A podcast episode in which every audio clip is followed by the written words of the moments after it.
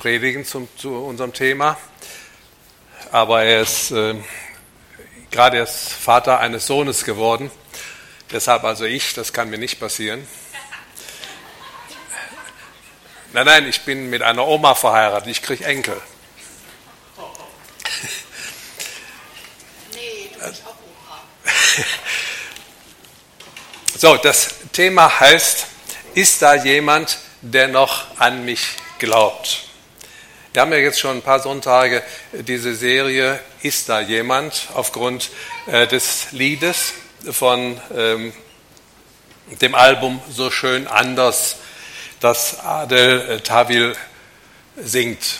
Die Songwriter beschreiben zunächst eine verzweifelte Lage, in die wir alle mal im Laufe unseres Lebens kommen können. Wir fühlen uns einsam und verlassen und können nicht schlafen, weil unsere Gedankenkarussell fahren und wir nicht abschalten können. Wir sehen alles nur schwarz und ausweglos und kommen uns nutzlos vor. Wir fragen, ist da jemand? Das Lied heißt, jemand, der mein Herz versteht, der mit mir bis ans Ende geht. Ist da jemand, der noch an mich glaubt? Ist da jemand, der mir den Schatten von der Seele nimmt und mich sicher nach Hause bringt? Ist da jemand, der mich wirklich braucht? Ist da jemand? Du hast gehofft, dass irgendwann irgendwer bei dir ist, der mit dir spricht und keine Worte braucht. Du schaust nach oben und manchmal fragst du dich, ist da jemand? Und dann habe ich den Eindruck, macht Hoffnung, äh, macht äh, Gewissheit einer ähm, dieser Hoffnung nochmal. Dann macht die Hoffnung einer Gewissheit Platz so rum. Wenn es dann weiter heißt, wenn man nicht mehr danach sucht, kommt so vieles von allein. Hinter jeder neuen Tür kann die Sonne wieder scheinen. Du stehst auf mit jedem neuen Tag, und jetzt hört gut zu, weil du weißt, dass die Stimme in dir sagt, da ist jemand, der dein Herz versteht, der mit dir bis ans Ende geht. Wenn du selber nicht mehr an dich glaubst, dann ist da jemand, der dir den Schatten von der Seele nimmt, der dich sicher nach Hause bringt. Immer wenn du es am meisten brauchst, dann ist da jemand. Also die Frage, ist da jemand, ist ja damit beantwortet, dann kann ich mich wieder setzen. Ach nein, äh, halt. Ähm, der Sänger lässt ja offen, wer dieser jemand ist, wann und wo ich diesen jemand finde. Wenn man die Suche nach dem jemand aufgibt, kommt vieles von allein, singt Tawil. Aber kann ich mich darauf verlassen, dass ich irgendwann wieder von allein an mich selbst glaube? Darüber wollen wir uns heute Gedanken machen.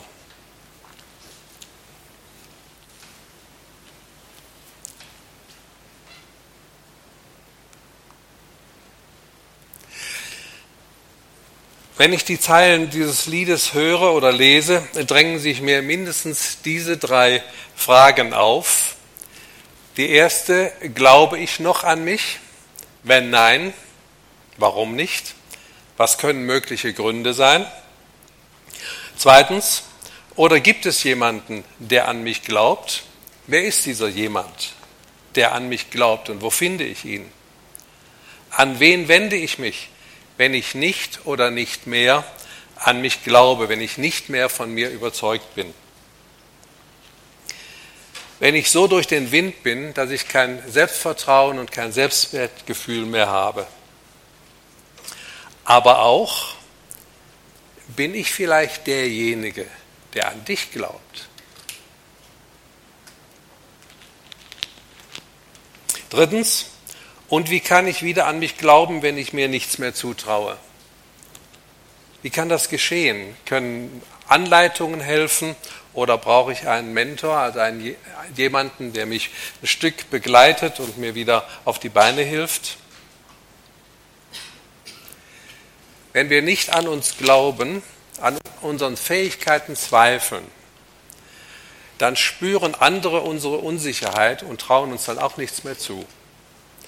Dann werden wir übergangen, ausgenutzt oder benachteiligt. Wer kennt das von euch? Kommen wir zum ersten Punkt.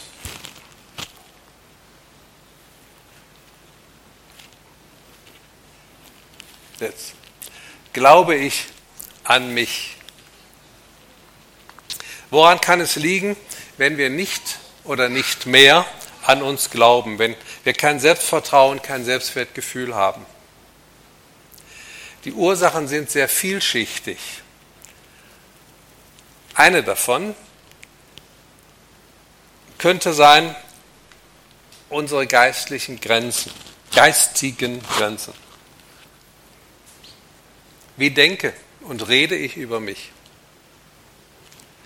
Bin ich zu dick, zu klein? Also ich habe mal so einen Zwei-Meter-Mann gefragt, ähm, wie ist denn die Luft da oben? Und er schnüffelte so, guckte auf mich runter und sagt, es riecht nach Zwerge.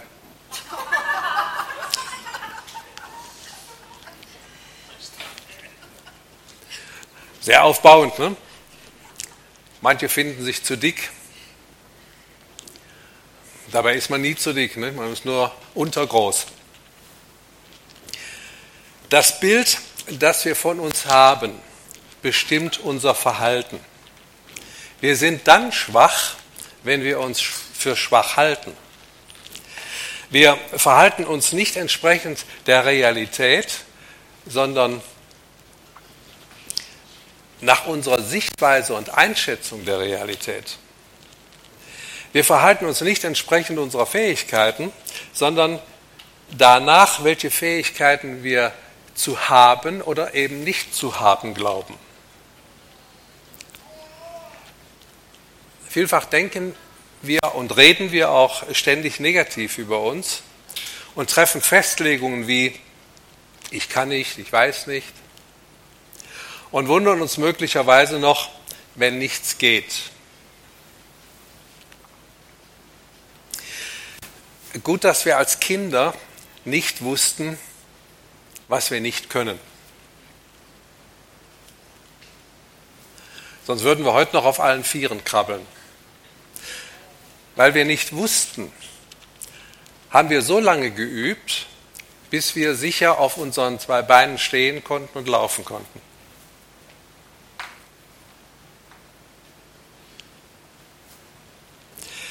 Vor 1954 glaubten alle Sportler und Mediziner der Welt, dass es nicht möglich wäre, eine Meile, also 1,6 Kilometer, unter vier Minuten zu laufen. Und dann kam der Engländer Roger Bannister, der überzeugt war, diese Marke knacken zu können, und er lief die Meile unter vier Minuten. Er sagte, ich lief es zuerst in meinem Kopf bevor es mein Körper tat. Wir wissen, dass Sportler heute Mentaltrainer haben. Äh, Boris Becker hat auch mal was Ähnliches gesagt, dass es äh, überwiegend eine Kopfsache ist, Leistungen zu bringen. Er glaubte daran und er hat es geschafft. Nach seinem Weltrekord unterboten auch andere diese Marke. Nicht, weil sie mehr trainiert hätten oder weil sie gedopt wären, gewesen wären, sondern weil sie wussten, dass das Unmögliche möglich ist. Oder das scheinbar Unmögliche möglich ist. Also es sind unsere geistigen Grenzen,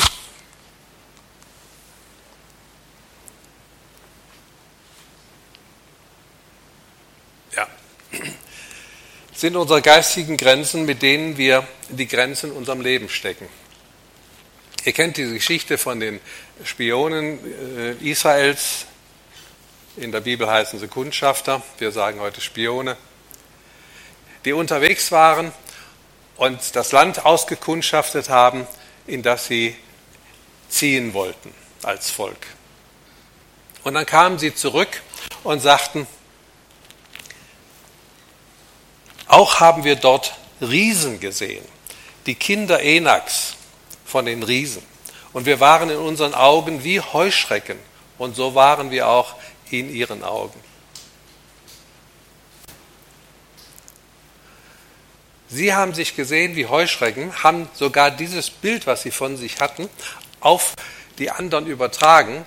Sie werden ja nicht die, die äh, Einwohner des Landes, was sie ausgekundschaftet haben, gefragt haben, wie, wie seht ihr uns? Und die haben dann gesagt, wir sehen euch wie Heuschrecken. Sondern sie haben das Bild, was sie von sich hatten, auf die anderen übertragen. Was war das Ergebnis? Das Volk kam nicht ins Land. Oder wir sehen bei Hiob, als die vielen Schicksalsschläge ihn trafen, da sagt er, was ich gefürchtet habe, das ist über mich gekommen und wovor mir graute, das hat mich getroffen. Ich will da jetzt gar nicht weiter darauf eingehen. Es ist wichtig, dass wir uns überlegen, was denken und was reden wir über uns, weil das etwas mit uns macht. Kommen wir zum, zum nächsten Punkt. Ah, so. ähm, unten, auf der, unten auf der Folie. Persönlichkeitsstruktur. Da können wir ja nichts dazu. So wie wir von Geburt an gestrickt sind, ob wir eher introvertiert oder eher extrovertiert sind, das ist nun mal genetisch bedingt oder wie, wie will ich sagen, also das ist nun mal so, äh, so sind wir geboren. Also ob wir negativ denken oder reden oder positiv, ob wir eher Probleme sehen als Lösungen, das hat mit dieser Persönlichkeitsstruktur zu tun. Wir haben Stärken und Schwächen, egal jetzt, wie wir gestrickt sind. Und die können sich auch im Laufe des Lebens verändern. Also ich kann meine Schwächen verstärken und ich kann auch aus Stärken Schwächen machen. Also stellt euch vor, äh, perfekt sein, Perfektion ist wichtig, wenn man Buchhalter ist. Aber Perfektionismus, der macht krank.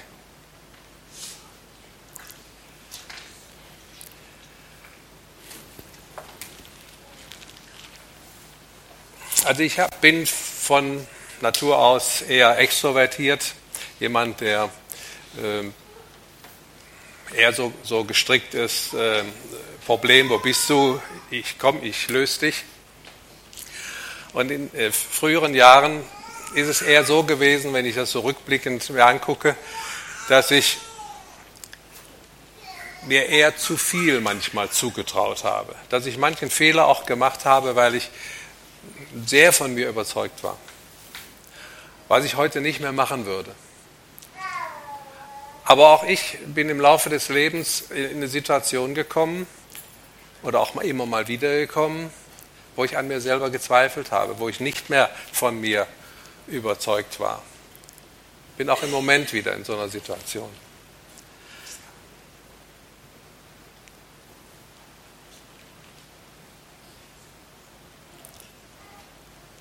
Es hat auch was mit unserer Prägung zu tun, die wir durch, durch unsere Eltern oder durch äh, die heimlichen Miterzieher, also Kindergarten, Schule und so weiter, bekommen haben. Wenn wir zum Beispiel Ablehnung erlebt haben oder erleben, wenn wir als Kinder nicht geliebt wurden, auch Missbrauch, traumatische Erlebnisse in der Vergangenheit beeinflussen uns und unser Verhalten bis heute. Es gibt Psychotherapeuten, die gut davon leben, wenn sie in der Kindheit, in der Vergangenheit ihrer Patienten nach Ursachen forschen. Professor Dieterich hat mal gesagt, manche Therapeuten können dir in den ersten Sitzungen einen Missbrauch einreden, den du ihnen bereits nach der dritten Sitzung detailliert beschreibst, obwohl er nie stattgefunden hat. Also manchmal hilft es zu wissen, woher das kommt, dass ich so ticke, wie ich ticke. Aber das ändert ja noch nichts. Es ist viel lohnender und sinnvoller, sich darüber Gedanken zu machen, was kann helfen, um ein gesundes Selbstvertrauen und Selbstwertgefühl zu bekommen. Andere fallen in ein tiefes schwarzes Loch, wenn sie den Arbeitsplatz verlieren oder wenn sie in Rente gehen, weil sie sich über die Arbeit definieren. Und oft sind es auch die vielen kleinen Entscheidungen in unserem Leben, die wir falsch oder gar nicht getroffen haben. Keine Entscheidung ist ja auch eine Entscheidung. Und die uns am Ende in eine Lage bringen, wo wir verzweifeln, wo wir nicht mehr von uns überzeugt sind, wo wir nicht mehr an uns glauben,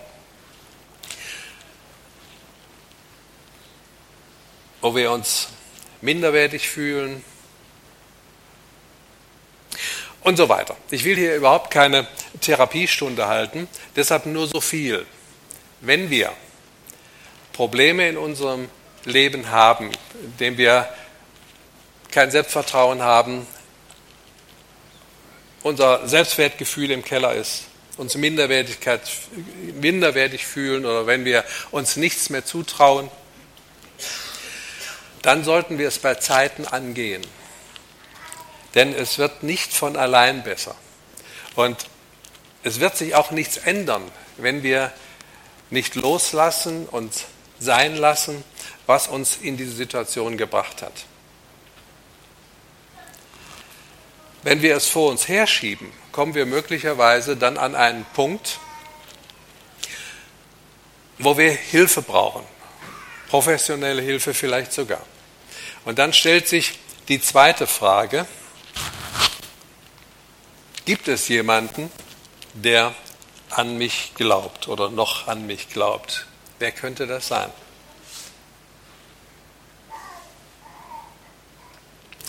Das können Profis sein, also Therapeuten, Seelsorger.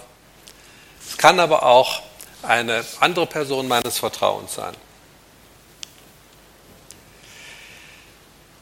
Da kann ich dann professionelle Hilfe in Anspruch nehmen. Und das ist auch gar nicht ehrenkäsig und man ist auch nie zu alt dazu. Warum soll ich das nicht nutzen, was mir helfen kann? Ich denke, es ist viel schlimmer, wenn man zu stolz ist, Hilfe in Anspruch zu nehmen. Mal bin ich es, der Hilfe braucht, ein andermal bist du es, und ich glaube, dass Gott uns zusammengestellt hat in einer Gemeinde, damit wir uns gegenseitig helfen können. Und viele von euch haben Situationen durchgemacht und erlebt, die ich noch gar nicht erlebt habe, aber in die ich vielleicht jetzt gerade hineinkomme. Und dann bist du derjenige, der mir helfen kann.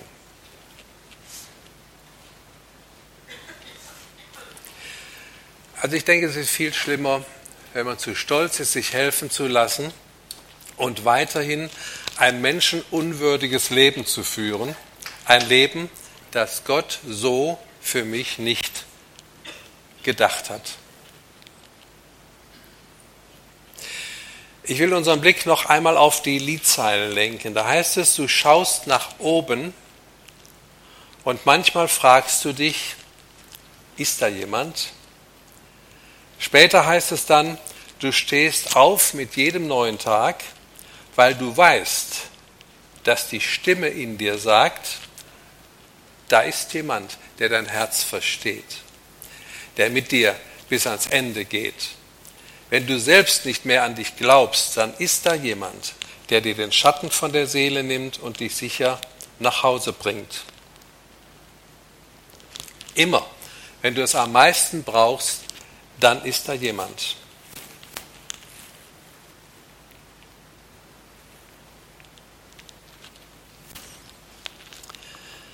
Wie kann ich denn wissen, wer an mich glaubt?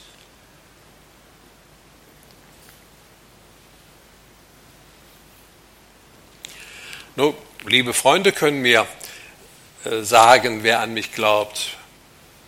Sie können das selber sein. oder auch andere Personen, auf die sie mich verweisen. In solchen Situationen begegnen mir immer wieder Menschen, die mir erzählen, wer für sie dieser jemand war oder ist. Manche haben angefangen, die Bibel zu lesen und darin diesen jemand entdeckt. Oder mit dem Blick nach oben gebetet, ist da jemand? Gott, wenn es dich wirklich gibt, dann zeig dich mir. Wenn du an mich glaubst, dann melde dich. Und dann haben sie erlebt, dass Gott geantwortet hat.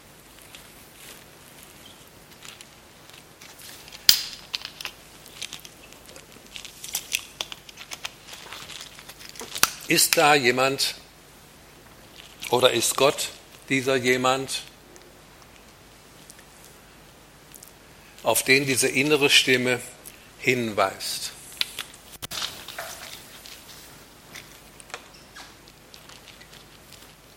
Ich glaube, dass jeder Mensch das letztendlich weiß, weil Gott uns ein, ein Gewissen gegeben hat und auch die Ewigkeit in unser Herz gelegt hat, dass wir im Grunde genommen, wenn wir ehrlich zu uns selber sind, wissen, dass es Gott gibt. Und es sind die verschiedensten Gründe, warum wir uns mit ihm nicht auseinandersetzen wollen. Und das hat viel mit, mit dem zu, zu tun, wie wir uns selber sehen. Wenn wir meinen, wir, wir sind selber groß und wir können alles alleine, auch ohne Gott, dann schieben wir ihn auf die Seite. Das kann sogar sein, dass wir das auch als, als seine Kinder tun. Dass wir so von uns überzeugt sind, dass wir meinen, wir brauchen ihn nicht. Oder nur für die ganz gravierenden Fälle. Also wenn es uns wirklich dreckig geht, wenn wir am Boden sind, dann ähm, holen wir ihn aus der Ecke wieder hervor und dann kann er uns helfen aus der Situation raus und dann sagen wir, hast du gut gemacht, äh, kannst dich wieder zurückziehen, jetzt mache ich wieder alleine weiter.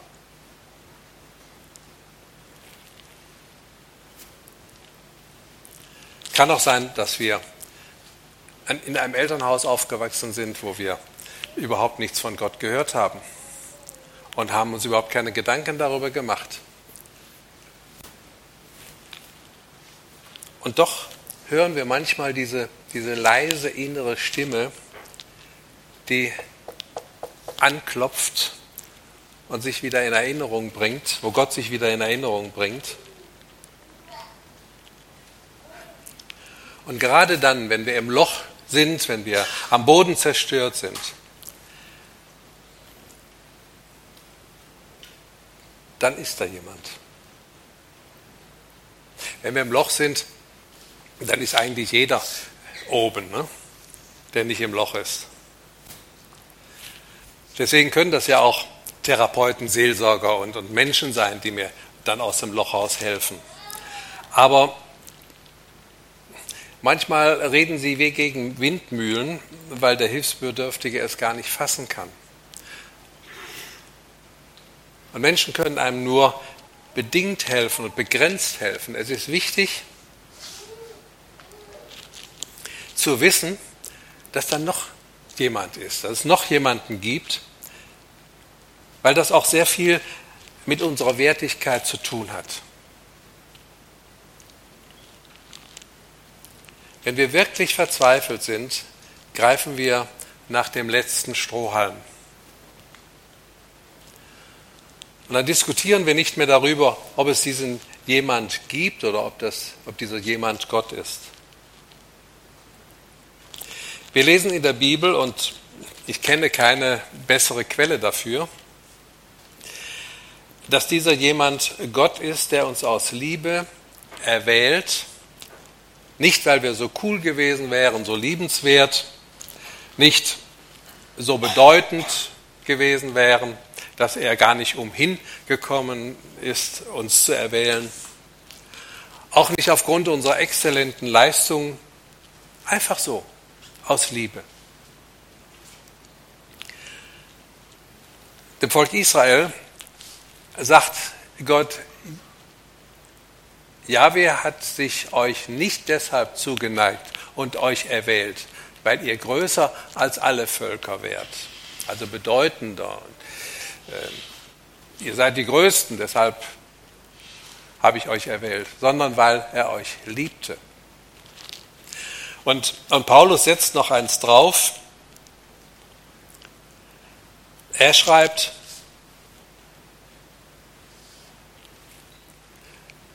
sondern das Törichte der Welt hat Gott auserwählt. Und das Schwache der Welt hat Gott erwählt. Und das Unedle der Welt und das Verachtete hat Gott erwählt. Und das, was nichts ist. Geht's noch krasser? Also spätestens dann ist klar, dass nicht aufgrund unseres Wohlverhaltens und unserer ausgezeichneten Leistung, whatever, Gott uns erwählt hat, sondern einfach so aus Liebe.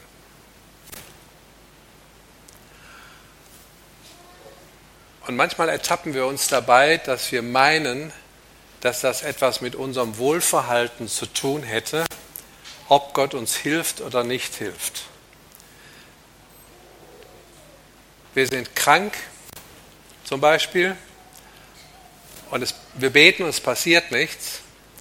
Und wir meinen ja, vielleicht ist da irgendwas in unserem Leben, dass Gott mit, mit mir nicht zufrieden sein kann. Dass ich nicht gut genug bin.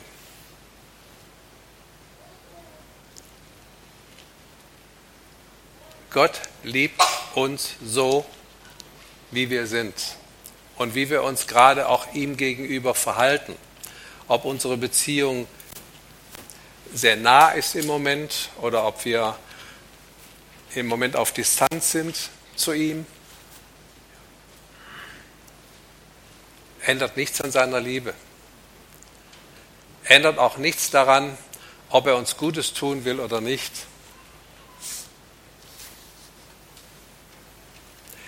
Er begnügt sich nicht mit der Situation, wenn wir uns von ihm entfernt haben. Das, äh, das lässt er nicht auf sich beruhen, sondern da versucht er uns wieder näher zu sich zu ziehen. Das ist keine Frage. Aber was er an uns tut, hat mit unserem Wohlverhalten nichts zu tun. Er tut es einfach, weil er uns lieb hat. Und das versteht ihr ja auch. Wenn ihr Kinder habt, spätestens dann, auch wenn eure Kinder ungezogen sind, ihr versorgt sie trotzdem. Ihr habt sie trotzdem lieb. Ihr gebt ihnen trotzdem einen guten Nachtkuss, wenn er sie ins Bett legt. Wie viel mehr dann Gott?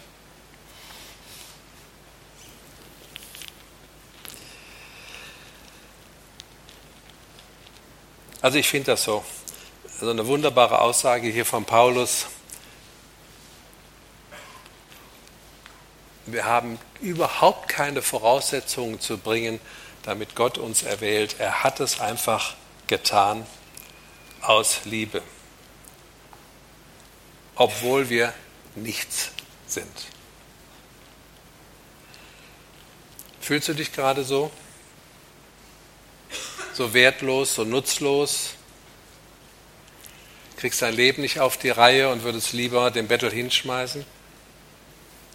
Ich habe eine gute Nachricht für dich. Gott hat dich von Anfang an zum Heil erwählt.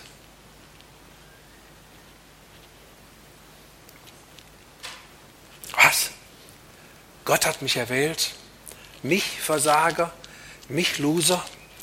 Mich Nitz, nicht Nutz? Wobei, wir sind alle Nichtsnutze. Ne? Wir tun nichts, was uns nichts nutzt. Der Spruch ist nicht von mir, ist aber trotzdem gut.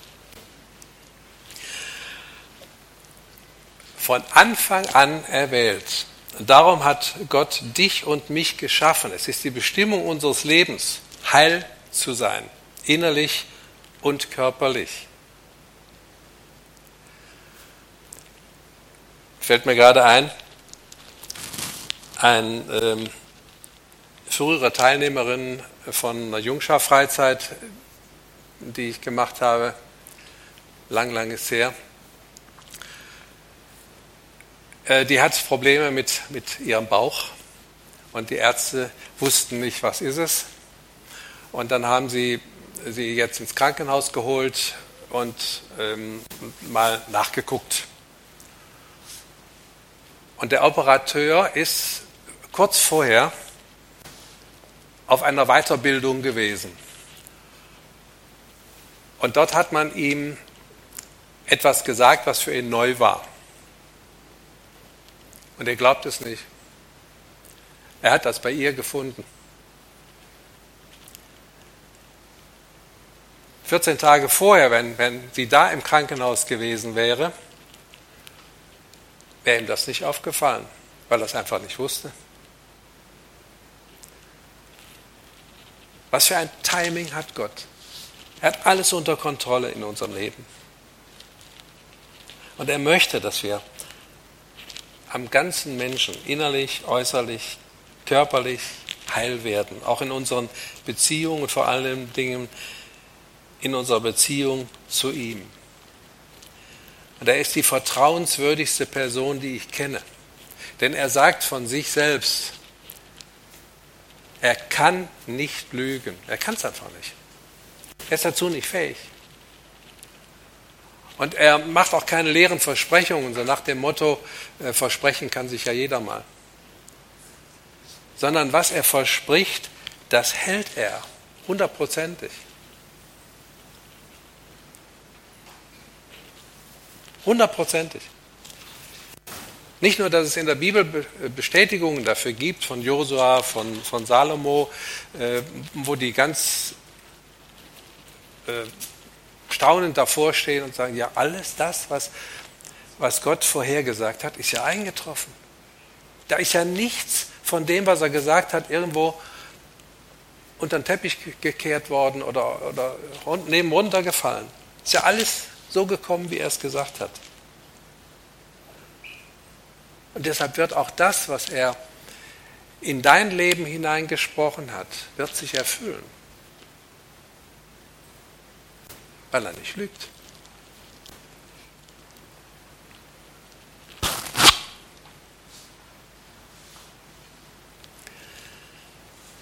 Paulus stützt sein Selbstvertrauen und seine Wertigkeit nicht auf seine eigene Kraft, seine eigenen Fähigkeiten und Leistungen, sondern darauf, wer er in Christus ist und was Christus durch ihn wirkt. Wenn er schreibt, darum will ich mich am liebsten viel mehr meiner Schwachheiten rühmen, damit die Kraft Christi bei mir wohne. Darum habe ich Wohlgefallen an Schwachheiten, an Misshandlungen, an Nöten, an Verfolgungen, an Ängsten um Christi willen, denn wenn ich schwach bin, dann bin ich stark. Wenn wir den Kontext betrachten, dann geht es darum, dass er leiden musste um des Evangeliums willen, denn wir lesen hier ja auch um Christi willen. Also leiden um des Evangeliums willen.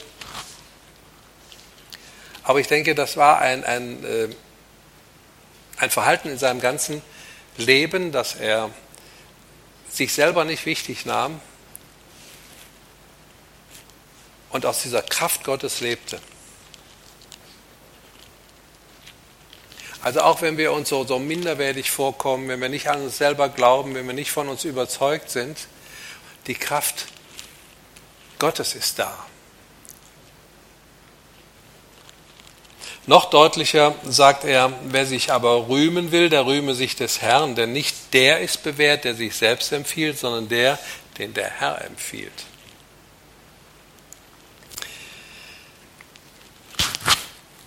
Damit kommen wir zum dritten und letzten Punkt. Wie kann ich denn, wenn ich im Loch stecke, wieder an mich glauben? Also ich glaube, das war nur Münchhausen, nicht, der sich am eigenen Schopf aus dem Sumpf ziehen konnte. Oder ich kann mir auch so schlecht selber in den Hintern treten. Wie komme ich aus dem Loch wieder raus? Was soll ich tun oder, oder vielleicht auch nicht tun? Ich habe da mal geistige Anleihe gemacht bei einem Psychotherapeuten, Dr. Rolf Merkle heißt er. der schreibt dazu, ich zitiere, wenn wir von anderen anerkannt und gemocht werden wollen, dann müssen wir uns zuerst selbst annehmen und uns mögen, so wie wir sind.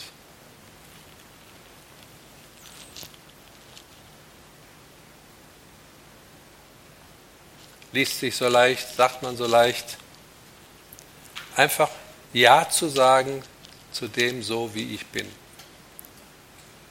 So klein, so dick, so dumm vielleicht sogar. Also wenn ich sehe, was für ein gescheites Haus mein Schwager ist, promoviert, studiert, wenn ich mich mit ihm vergleiche, könnte ich Komplexe kriegen. So, so schlau bin ich nicht. Muss ich aber auch nicht sein. Muss ich nicht sein. Denn das, wofür Gott mich vorgesehen hat, reicht das. Die grauen Zellen, die ich da habe, die reichen völlig aus. Dieses Vergleichen macht ja gerade das Problem. Entweder macht mich stolz, ha, ich bin ja viel besser als der andere, oder ich kriege Komplexe. Warum vergleichen wir uns? Gott wollte mich so, wie ich bin. Und so, wie ich bin, kann er mich gebrauchen. Das ist ja das Tolle. Je mehr wir von uns und unseren, also ich zitiere ihn jetzt weiter, je mehr wir von uns und unseren Fähigkeiten überzeugt sind, umso mehr glauben wir an uns. Umso mehr Selbstsicherheit und mehr Selbstvertrauen strahlen wir aus und umso mehr glauben dann auch andere an uns. In dem Maß, wie wir uns verändern. Äh, da stimme ich nicht mit ihm überein. Ich würde sagen, oder ich sage, von Gott uns verändern lassen. In dem Maße ändern sich auch unsere Mitmenschen und unsere Lebensbedingungen. Das Vertrauen, dass man die für eine Aufgabe erforderlichen Fähigkeiten hat, und ich ergänze, von Gott bekommen hat, dieses Vertrauen, dass man eine Aufgabe erfolgreich lösen kann, führt dazu, dass man sich an viele Herausforderungen heranwagt, vor denen man sonst kapitulieren würde. Dieses Selbstvertrauen bewirkt, dass man nicht gleich aufgibt, wenn etwas nicht auf Anhieb gelingt. Das heißt doch, ich darf Fehler machen. Wenn wir an das Beispiel von vorhin denken, mit dem Laufen lernen, wie oft fallen die Kinder auf die Nase, bis sie endlich dann so sicher auf den Beinen stehen, dass es mit dem Laufen auch ohne Händchen halten klappt.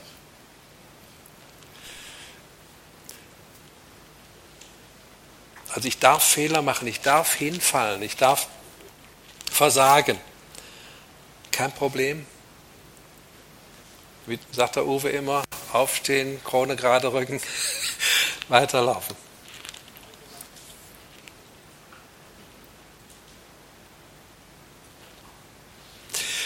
Dadurch schließt du eine Aufgabe öfter erfolgreich ab. Das wirkt sich positiv auf deine Motivation aus und du bist umso überzeugter, dass dir zukünftige Aufgaben auch gelingen werden. Verurteile nicht, dich nicht für Misserfolge, sondern belohne dich für das, was du gut gemacht hast. Du kannst nur so weit gehen, nur so weit erfolgreich sein, wie du glaubst, gehen und erfolgreich sein zu können. Zitat Ende.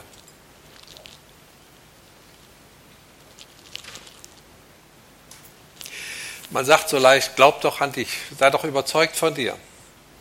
Das nützt ja eigentlich nichts, ne? wenn ich in, im Loch stecke. Sondern es ändert dann nur sich etwas, wenn ich auch dann meine Blickrichtung ändere. Also glaube an dich, weil Gott an dich glaubt. Gott glaubt an dich. Er wollte dich so, wie du bist, oder vielleicht muss man auch sagen, so sein könntest,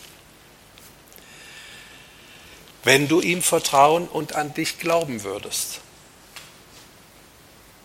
Also manchmal sind die, die Schätze in uns, das, was, was wir an Fähigkeiten, an Talenten haben, noch, noch verschüttet, noch gar nicht zutage gekommen, da wir uns selber im Weg stehen. Aber Gott hat dich befähigt und dir Gaben gegeben. Wenn es nicht so wäre, hätte er dich ja nicht berufen, ihm zu dienen. Und wie ich eben sagte, da wo er dich dann hinstellt, ihm zu dienen, da reicht das, was du an Intelligenz, an Fähigkeiten, an Talenten, was weiß ich hast oder auch nicht hast. Das reicht dafür. Ich denke an Mose. Mose glaubte an seine Grenzen zu stoßen, als Gott ihn beauftragte, dem Pharao die Stirn zu bieten und eine ganze Nation zu führen. Mose war vorher am Hof des Pharaos ausgebildet worden. Also er war äh, nicht immer der Schafhirte. Und trotzdem hat er sich nicht zugetraut, dass er diese Aufgabe, die Gott ihm geben wollte, übernehmen könnte. Oh, ich habe doch so eine schwere Zunge. Ich weiß nicht, hat er gestottert oder äh, war introvertiert? Ich weiß es nicht. Äh, jedenfalls, er fühlte sich als Mensch nicht in der Lage, sowas zu tun. Und hat immer wieder Ausflüchte gehabt, bis Gott fast ärgerlich wurde. Nicht? Und hat ihn dann Aaron zur Seite gestellt, seinen Bruder.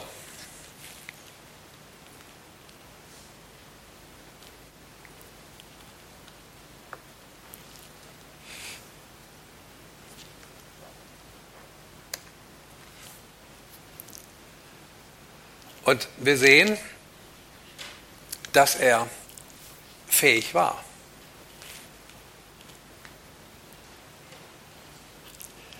Wenn wir wissen wollen, wie weit wir tatsächlich gehen können, dann müssen wir glauben, dass das Unmögliche möglich ist. Was hat Jesus gesagt? Alles ist möglich dem, der glaubt, der Gott vertraut. Wenn du überzeugt bist, etwas nicht zu erreichen, dann ist es unerreichbar. Wenn du aber Gott vertraust, kann das notwendige Selbstvertrauen wieder kommen. Wenn du weißt, wer du in Christus bist, kennst du deinen Wert. Du bist dieser verborgene Schatz im Acker.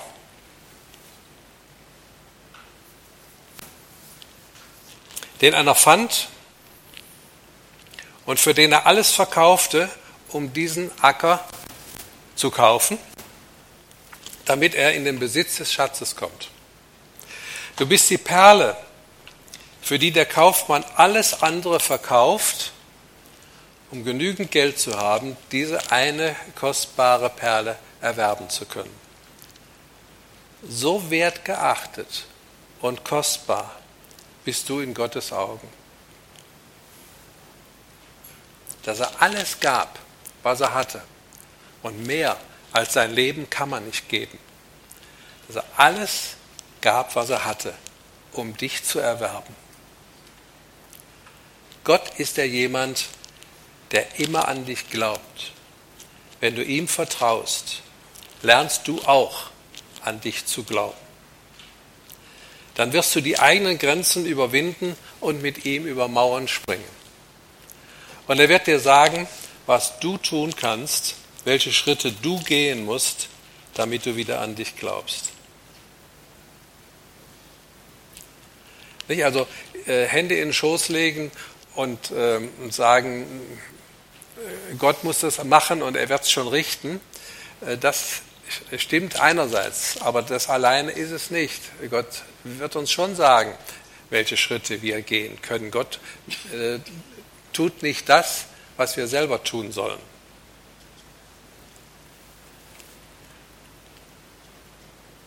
Also es ist verkehrt, um das deutlich zu machen, es ist verkehrt, wenn wir ähm, meinen, es hängt alles von uns ab und wir müssen planen und, und tun und machen ähm, und, und Gott soll uns dabei helfen.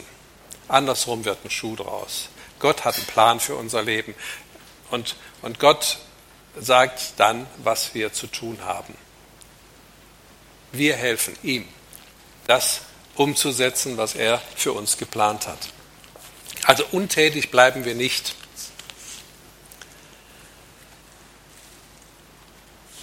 Aber manchmal steckt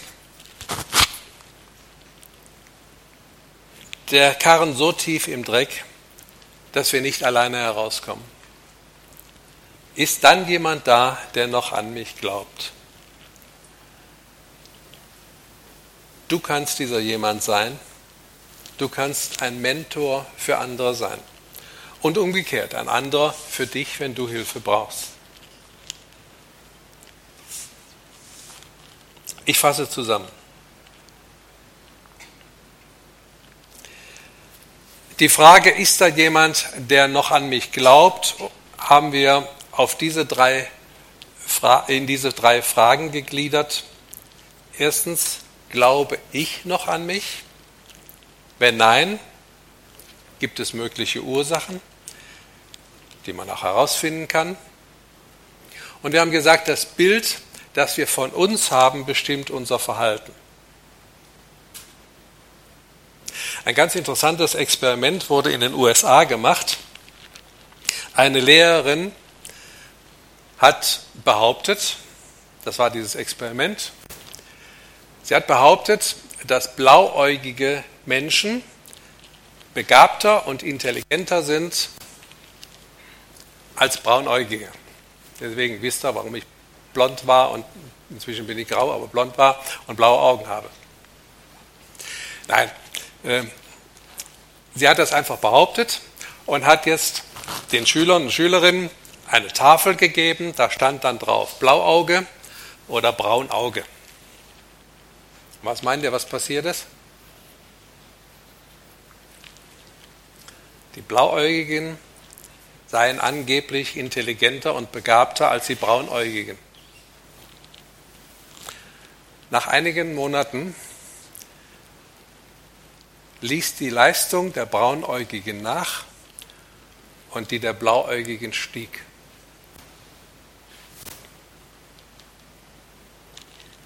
Wie wir uns sehen, bestimmt unser Verhalten. Wir haben festgestellt, dass es sinnvoller und lohnender ist zu fragen, wie kann ich oder wie kann ich wieder an mich glauben? Gibt es jemand, der an mich glaubt? Ja? Es gibt jemand, der an mich glaubt, an dich glaubt. Und es können Menschen sein, die an mich glauben. Vor allem aber ist es Gott, der immer an mich glaubt. Er hat mich so geschaffen, wie ich bin und hat mich befähigt, mit ihm mein Leben zu meistern. Wenn Gott an mich glaubt, dann kann ich auch an mich glauben. Vorausgesetzt, dass ich mich mit seinen Augen sehe.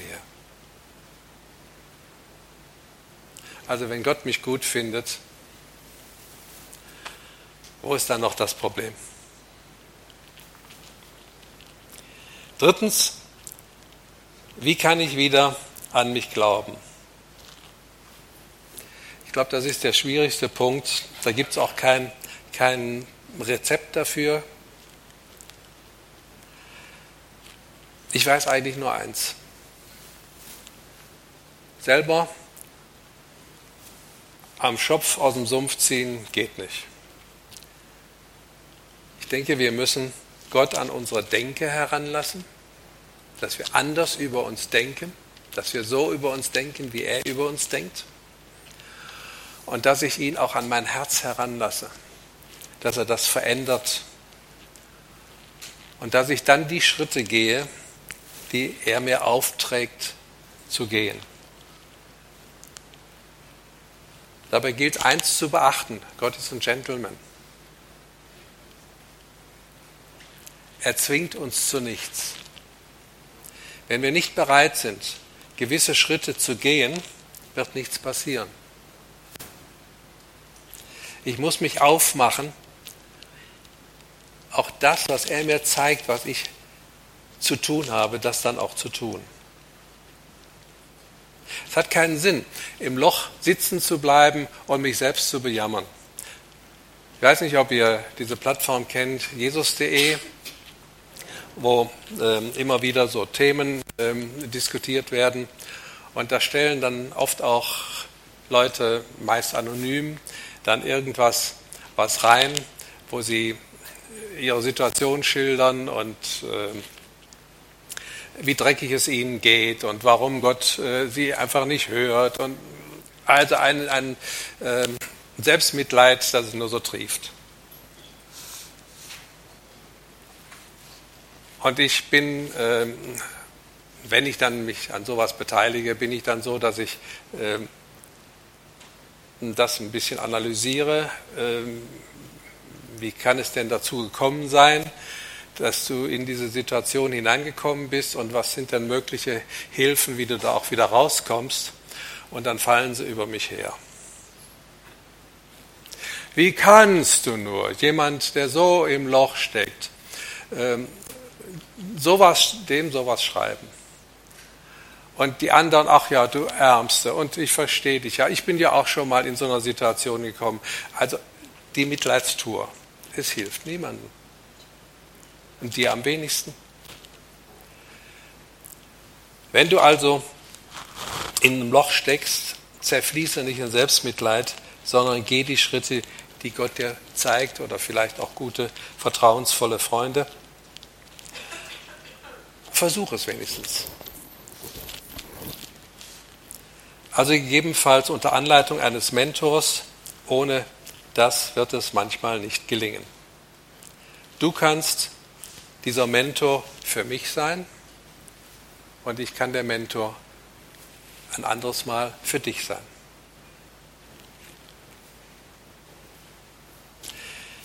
Die Eingangsfrage hieß, ist da jemand, der an mich glaubt?